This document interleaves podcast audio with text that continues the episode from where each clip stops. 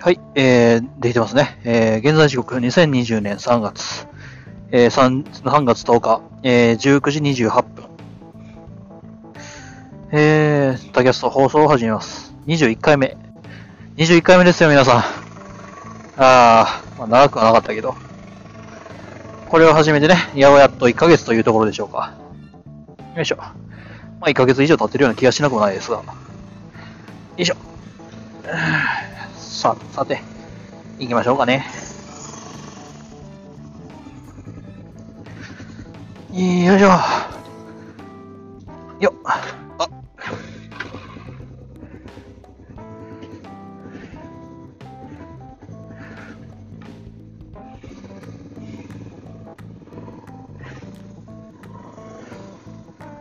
よいしょ。ああ、まずい。ガソリンがね、ちょっとなくされそうかな。よいしょ。今日はですね、まあ、履歴書の方を書くっていうことと、まあ、いろいろなね、えー企業にエントリーをするというところで、就職活動の方をメインにやっておりましたと。うん。まあ、いろいろとね、やってはいましたが、半分遊んでたようなもんで。よいしょ。うーん。まあね。まあ、よいしょ。おっと。よいしょ。今日は12時、夜の12時、昼の12時から、まあ7時、19時まで、7時間ほど、えー、まあいたわけですけど、まあね、笑いありというか、いつも通り、えー、食べりながら、えー研究の方と、あとまあ就職関係の方をね、えー進めていました。まあ、どちらかといえば W の方が今日は強かったというところが、えーあるんですけれど。よいしょ。うん、もう今日はね、もうかなりもう腹腹をね、抱えながら、腹抱えて笑いながらね、えーまあちょっとね、話し合いをしてましたけれど。うん、まあ、どちらかっていうと情報交換という意味合いが大きかったんかなとは思います。うん。まあ何をしたいのかっていうところ、何をしたのかっていうところによると、まあ、僕がやっている、僕らがやっている、えー、サポートトークの方ですね。そちらに、あの、今日、えーゲストで、というか、まあ、来ていた赤銀、赤銀を、えーちょっと出出させないかなと。サポートトークの方に、まあ、別の研究室のね、えー学生を、ちょっとね、入れようかな、入れたいなと思って。で、まあ、外堀を埋めつつ、いろいろとやっておりました。うん。まあちょうどいい人選ではあったのでね、成績よし。で、まあ、就職活動もいい、なんかうまい感じに進んでるし。ある意味いいお手本というか、こういう感じね、えー、学生生活を歩むんだよっていうところのいいお手本に、として、えー、まあ、ある意味、優等生ではないですけれど、まあ、目指すべき、まあ、目指すとしてはすごくいい目標として、えー、まあ、赤銀がいるので、そこら辺をね、含めて、ちょっと赤銀方法のね、えー、スカウトを行った次第でございます。まあ、実際のところ、赤銀も、まあ、研究室の方に、あまり、平松健っていう、まあ、平松先生っていう方の、あの、研究室なんですけれど、本人としては、まあ、平松健に入り浸る予定だったんですけれど、平松健ってね、あの、人がいないらしくて、うん、今のところね。で、まあ、この大垣研究室、僕の行ってる研究室っていうのは、基本的に人がいるので、まあ面白そうやなと思って来てみたら、なんかあの人楽しかったから居座るっていうか、まあ、面白いなって言ってたんで、じゃあ居座ろうということで、えー無理やり、えー外堀を埋めましてですね、まあ一人人員確保というところで、ええあともう一人ぐらいね、ちょっとね、巻き込みたいやつがいるんで、そいつとね、うまーくこうコミュニケーションを取りつつ、うまくこうこっちの方抱き込めないかなと。ただね、真面目なやつでね、そいつ、僕が今抱き込もうとしてるやつはね、まあ、もともと僕がその自分の研究室にあの抱き込もうとしてたやつなんですけれど、まあ真面目なやつなんで、こう、ちゃんとした研究室の方に行ってしまってですね、もう今やちゃんと研究をしていると。なんかこう、いい感じにこう、人生真面目に堅実にね、言ってるやつなんで、これはちょっとね、巻き込んでやらにはならんと思いまして、はい。人生めちゃくちゃにしてやるっていうところではないですけれど、ちょっとはめ外してやろうかなっていうところで、今ちょっと、計画をね、立てているところでございます。いやー、楽しいなうん。というのもですね、先ほど紹介したね、まあ、ニックネームで赤銀って言うんですけれど、赤銀自体、僕がね、よいしょ、いけるかな。そいっと、いろいろと、あの、自分の研究室に呼び込もうとしていた人ではあったりするんですね。そうなんです。あの、自分の研究室なんですけれど、まあ、僕の行ってる研究室っていうのはすごい第一志望が少なかった。まあ、言ってしまえば人材の墓場というか、マックスというか、まあ、そういった多分の、そういった類の、えー、研究室なんですけれど、まあ、行く人がね、少ないんですよ。ですし、行く人が少ないっていうのもありますし、まあ、あまり、あの、人気のある教授ではないので、面白い教授なんですけどね、あの、人気があるっていうことと、面白いっていうところは、えまた反比例するところもあったりすると思うんですよ。とまあ、そういう事情で、あの、研究室がね、そいつを抱き込むことができなかったので、僕としては、そいつの、えー、抱き込みをね、行いたいなと思いまして。よいしょ。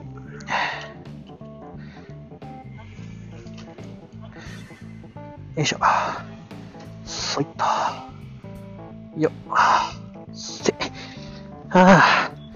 ガソリン、ガソリンと。よいしょ。まあ、あの、まあ、ある意味、一番僕が、あの、大阪産業大学で、あの、信用している人物ではあったりするんですね。そいつを。で、まあ、ある意味、僕みたいなね、奴らと、あの、つるんでることが多いので、まあ、言ってしまえば、僕らみたい、僕の扱いに慣れている、僕らみたいな人間の扱いに慣れている、というので、まあ、非常に付き合いやすいと。うん。で、まあ、そういった理由でですね、もう徹底的にね、よいしょ。まあ、とりあえず、そいつを抱き込んで、えー、自分の研究室ね、掘り込んでやったら、きっと面白い、えー、学生生活が送れるだろうと、僕はね、僕が、えー、正しい大学生、学生生活をね、送れるだろうと思いまして、えー、いろいろと楽器をも今三段を立てているところです。うん、本人は嫌がるかもしれない。だからそんなんね、人が嫌がるからっていうのでやめるっていうのも一個あれなんですけど、こう嫌がる理由を一個ずつ解きほぐいていってね、こう、おっと。まあね、そういったところで。うん。そういった、まあ、抱き込みをやってね、個ずつ解きほぐしていって、で、もうね、えー、もう巻き込んでやろうかと。えー、今がもう、もうすごいね、面白いことをね、いろいろ考えてるんですよ。まあ、できるかって言ったらまた別の話なんですけど。うん。あの、まあ、この、ポッドキャストを聞いているあの、学生方には言うんですけれど、まあ、それはね、あの、どんぐらいのね、あの学生かわかりません。学年かわかりません。1年生かな ?2 年生かな ?3 年生かな？さっぱりわからないんですけれど、一つだけ言えることは、今のうちにやりたいことは全てやっといた方がいいという話です。これはね、僕が4回生になってようやく初めて気づいたことで、なんで僕はあの時、こういうことをしなかったんだろう？このいう、こんな面白い世界があったのに、なんで僕はこれを知らなかったんだろう？で、知ってたとしてもなぜ飛び込まなかったんだろう？っていう後悔っていうのはやっぱりあるわけですね。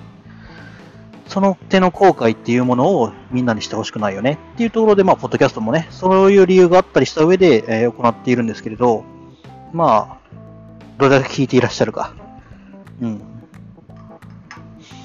まあ、そういう感じで、僕自身も、あの、ポッドキャストとして、まあ、ある意味、よいしょ。こういった布教活動じゃないですけど、で、伝えられる、伝えたいことを伝えるためにこういったポッドキャストをやっていると。うん。でもね、人にね、伝えるばっかりじゃね、ダメだなと思って、やっぱ実践しないとね、まあ、基本実践したことを皆さんにお伝えしてるんですけれど、やはりね、このっていうの楽しみとか、そこら辺楽しむってことは、自分でやらんと意味がないんで、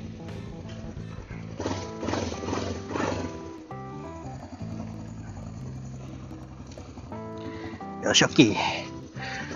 楽しい生活を送るためにいろいろとやろう、やっていく。この1年間の中でどれだけできるかわかりませんけどね。よいしょ。ただまあ、やれることは全てやっていきたいなと思っています。それがね、どれだけ大切な、大変なことになるかわかりませんけど。うん。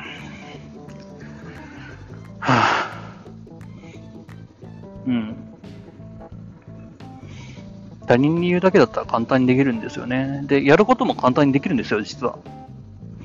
あの、それは今日の研究室でずっと話したことなんですけど、言うだけなら言えるんです。で、やるだけならやれるんです。でも、やった後その効果が、そのやった分の効果が出るかどうかっていうのはまた別だし、で、やったところで、その効果っていうものを振り返って、どうだったかっていうことを、まあ、PDCA ですね。PDCA サイクルっていうものを回すっていうことはすごい難しい。うん。で、しかも、ことある、まあ、とある事柄に関して、まあ、PDCA をちゃんと回せるようになったからといって、他のこと、他の、まあ、種目というか、他の、まあ、出来事とかいうのに、その PDCA がちゃんとまた回せるかっていったら別の話になってくるわけです。そこをやはり、あの、履き違えるというか、勘違いしてらっしゃる人が多いんじゃないかなと思って、そうなんです。僕自身、あの、周りにね、行動力がすごい、行動力がすごいっていうのは言われるんです。まあ、実質、その行動力という面に関して、そう行動しようっていう、何かを始めてみようっていうところに関しては、やはり僕自身も意識しながらやってるところではあるんですが、ただ行動したところで効果が出ないってなってくると話は別になってくるわけですね。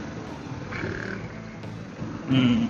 ですし、行動倒れっていうのがやはり僕の、あの、一番の、あの、欠点であるっていうのは、やはり思っています。うん。計画する。で、行動する。で、その行動した結果を鑑みる。反省する。そして修正する。そしてそれをまた、え次のプランに活かす。これをね、きっちりとやれてこそ、やはり意味があるし、きっちりやった結果、それでまた効果が出て初めて意味があるっていうのはやはり僕自身常々思ってるので、やったからどうだやるなら誰だって僕はできると思うんですよ。僕でさえできてるんですから。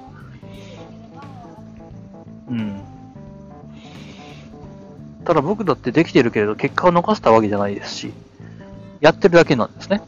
そこの部分をちゃんと、あの、評価っていうものはしていかないといけないし、行動力がすごいって人にはみんな言うんです。行動力、行動力。うん。それは確かに大事ですよ。行動しないと何も起きませんから。ただ、その結果を鑑みる。行動した結果どうだったのか？っていうところをちゃんと理解しておかないと、行動したとしてもあまり意味はないと僕は思っているんですね。はい。行動するということは何かしらの結果が伴います。その結果っていうものが自分の思い描いたものと、えー、合致しているか、合致しなかった場合、その差異はどこにあったのか、うん、っていうものが、やはり重要になってくると僕は思っています。まあ、釈迦に説法というか、まあ、これを聞いてらっしゃる方はそんなもん理解するわ、というのは、まあ、皆さんそうなんでしょうけど、僕はね、それに気づくのにすごい時間がかかりました。と言っても、まあちゃんと理解してるかどうかも怪 怪しいんで、なんとも言えないのですけれど、うん。だからこそ僕自身、この大学生活あと1年、後悔しないように、まあ、過ごせたらなぁと、いや、過ごすんですけれどね。ただ、後悔ないようにないようにってやったとしても後悔が出てきてしまうとね、うん。悲しい結果になっちゃうので、うん、間違いがないようにかな、実際には。まあ難しいんですけどね。さあね、実際それがどうなのか。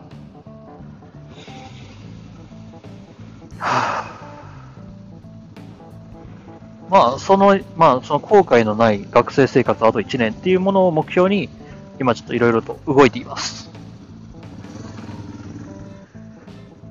遅すぎる？そうかもしれませんね。でも、卒業する前に気づけてよかったなっていうのはやはり思ってます。うん。あと1年で、取りこぼした3年分、どうやろうか。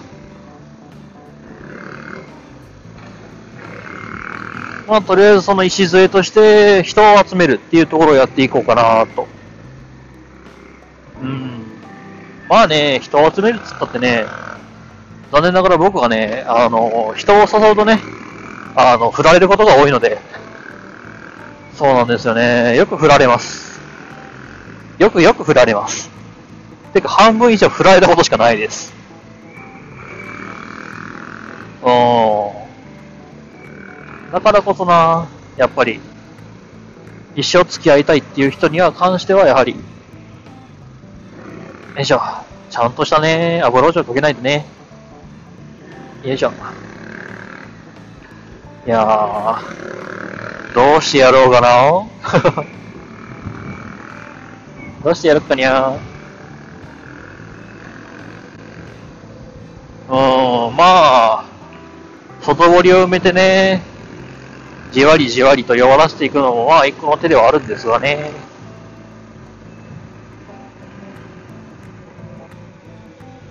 いやー、楽しみだ。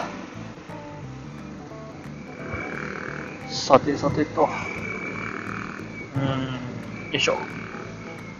と、まあ、そんなこんなでね、今日はちょっと、そういう人らとダブりながら、学生として過ごしておりましたと。うん。かといってね、何かしらエピソードがあるかって言われると全然ないんですけれど。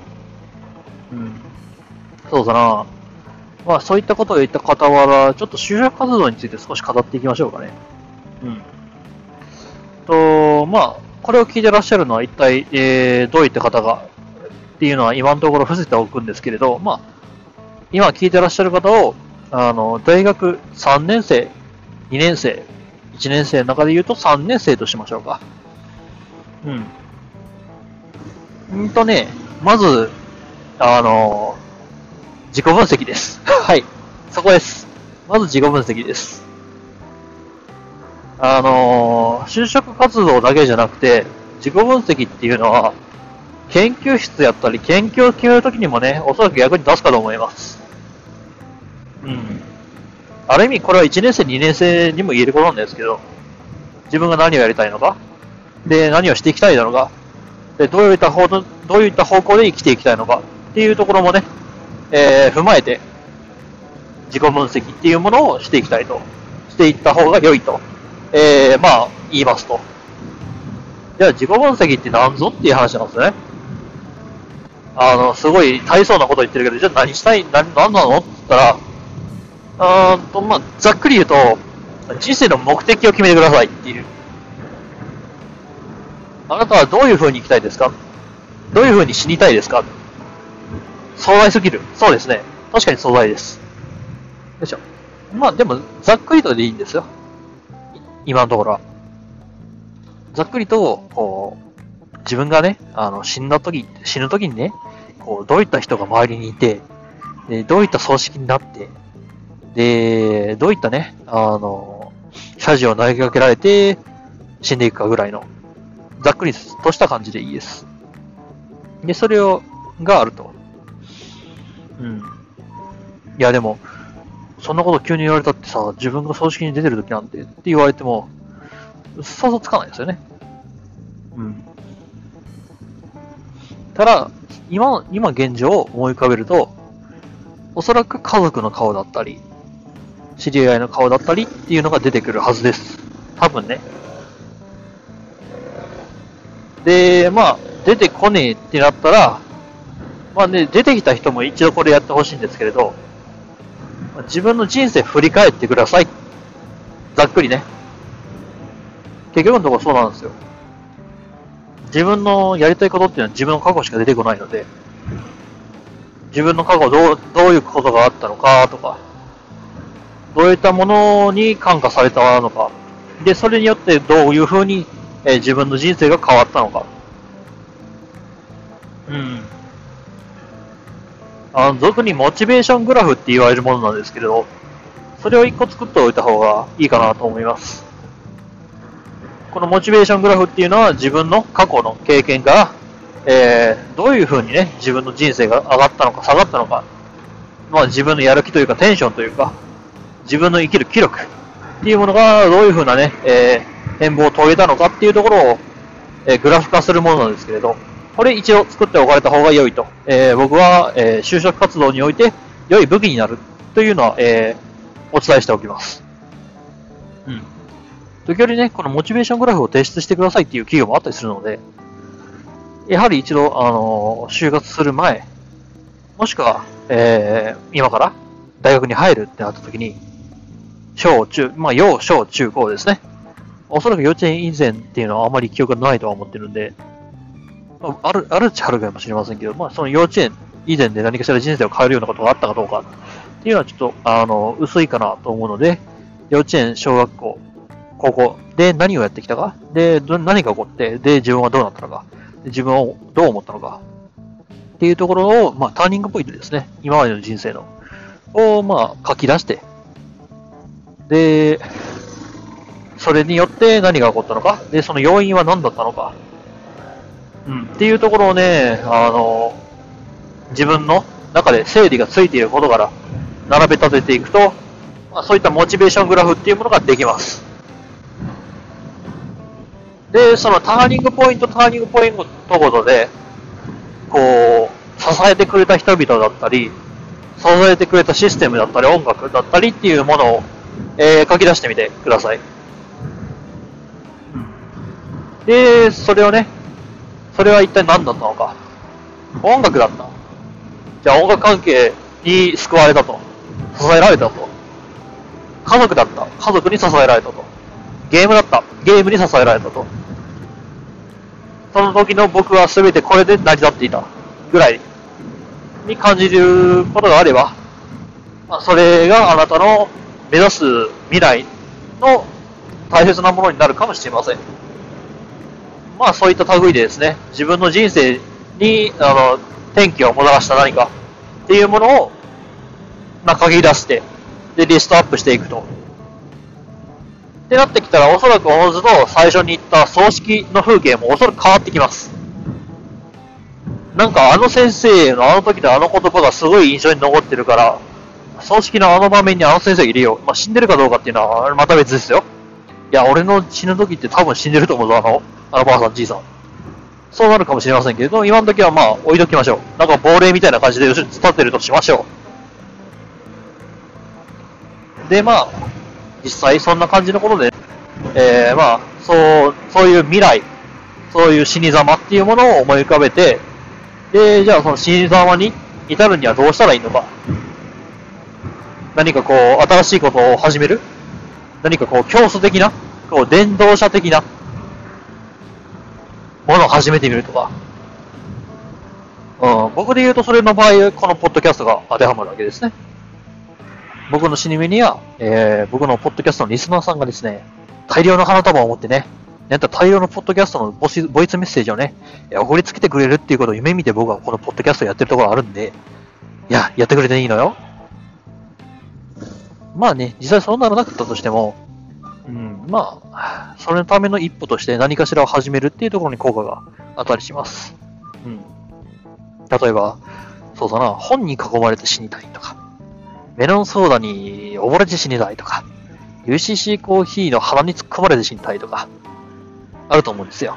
ないですか ?UCC コーヒーのこう、管をずっと突っ込まれて、そのまま遅刻失速して死ぬとか。そういうのね、すごい憧れると思うんですけれど、こう、プラモの山に囲まれて圧死する、圧死するとか。うん。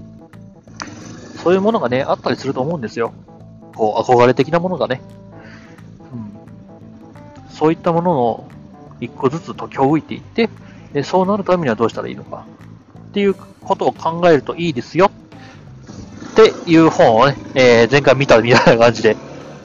うん、まあ、ね僕自身もね、それに乗っ取っていろいろやってみたんですけれど、うん、僕はあんまり好きではなかったけど、でもまあ一理あるなというところで、まあ取り入れてるところはあったりします。そうなんですよね。あの、これって最初に死に様を決めるんですよね。それがね、僕はあんま好きじゃなくて、あまあ、実際、あの、死なない人間なんていないので、まあそういうことから考えるのも、まあ一個手かな。本当に、あの、自己分析等ができないのであれば、こういったことにね、やってみるのもいいかもしれない。うん、と思います。僕はこのモチベーショングラフっていうものがすごい役に立ったっていうのと、そのモチベーショングラフにあった、その天気天気。天気というか転換期転換期。一つ一つに、やはり僕の今を、あの、作り出すキーがやはりあったんですね。これがあったから今ここにいるっていう。そのキーを一つ一つまあ拾っていくっていうのがやはり、あの、自己分析の、まあ、一つのテーマというか、まあ、そのための自己分析であると思います。やはり、あの、社会というか、会社に入るにあって、あなたがどういう人間ですかっていうところを語るっていうのはやはり必要になってくるわけです。その語るときに、その転換期、まあ、いわゆるキーっていうものを、どういうふうに、あの、相手に渡すか、どういうふうに相手に見せるか、っていうところで、やはり、そこが就職の絡みになってくると思うので、まあ、そのキーによって、いろんな業界に行ってみたいと、このキーに合う業界はどこだみたいな感じで探すのもありかなというところです。うん、ただ、このキーって転換期っていうのは何かしら、あの、いろいろ意味があると思うんですね。そのキーっていうのが、まあ、いいキーなのか、悪いキーなのか、っていうのはやはりいろいろあると思うんですよ。いや、悪いキーしかなかった探してみても悪いキーしかなかった。探してもいいキーがいっぱいあるわっていうのはあると思うんですけど、悪いキーも、悪いキーは一個もなかったよみたいな、いうこともあるかもしれないですけど、本当にそうですかね？うん。いいキーがなかった。悪いキーがなかった。ある意味、まあ、単純な人生ですよね、その場合。それはそれで羨ましいと僕は思うんですけれど。ただまあ、波乱万丈であった限り、思い出すっていうのはやはりしんどいことだったりすると思うんです。まだ乗り越えきれてないこととか、まだ飲み込めないことっていうのもあったりすると思うんで、それはさ、それは別に相手に見せる必要はないです。ただ自分の中でどういう、こういうことがあったから、こういう僕の気持ちの持ちようはこうなっているっていう自己完結の中で、あの、終わらせるのが重要なので、そういう意味では、その、モチベーショングラフというか、そういうものを使っていくのは必要ですよね。まあ、そういう感じでモチベーショングラフを作った結果、まあ、見える社会、見える未来っていうのがあると思います。まあ、ただね、多分これ、あの、就職活動をするときに、みんな言われることなんで、僕が言うのもなんだかなっていう話であったりするんですけれど、うん、まあね、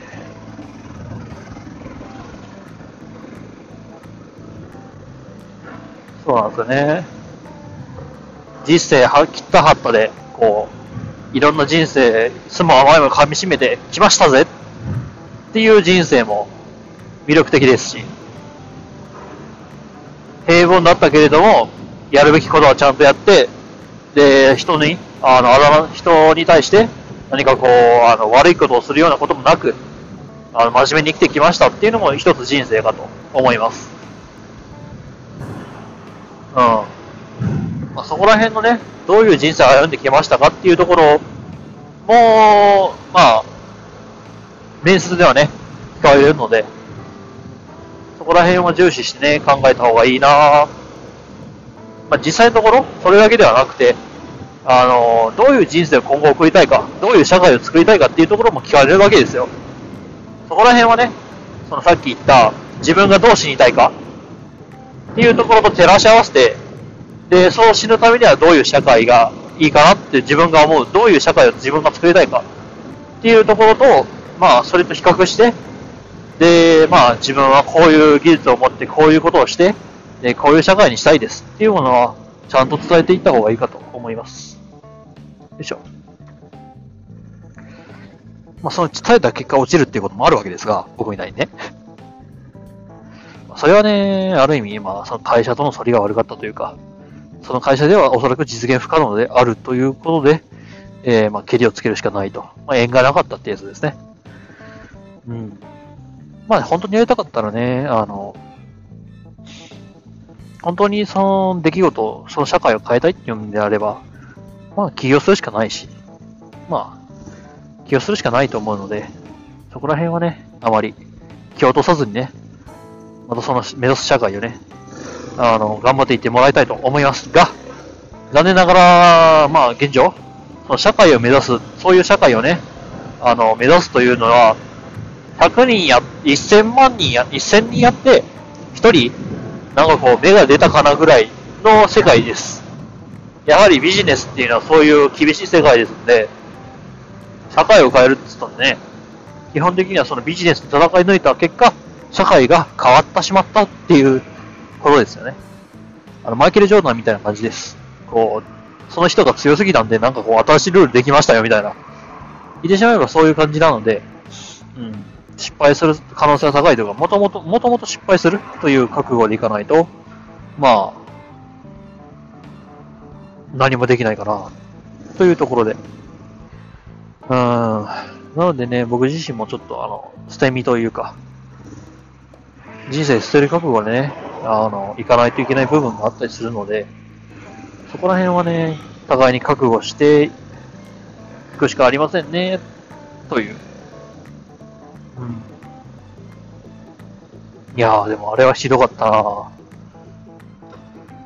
あまあ、いろんなね、えー、就職活動をね、あの、行くんですけれど、やはりね、他の大学と比較するとね、自分がやはりちっぽけに感じてしまうっていうのはやはりあったりするわけで、う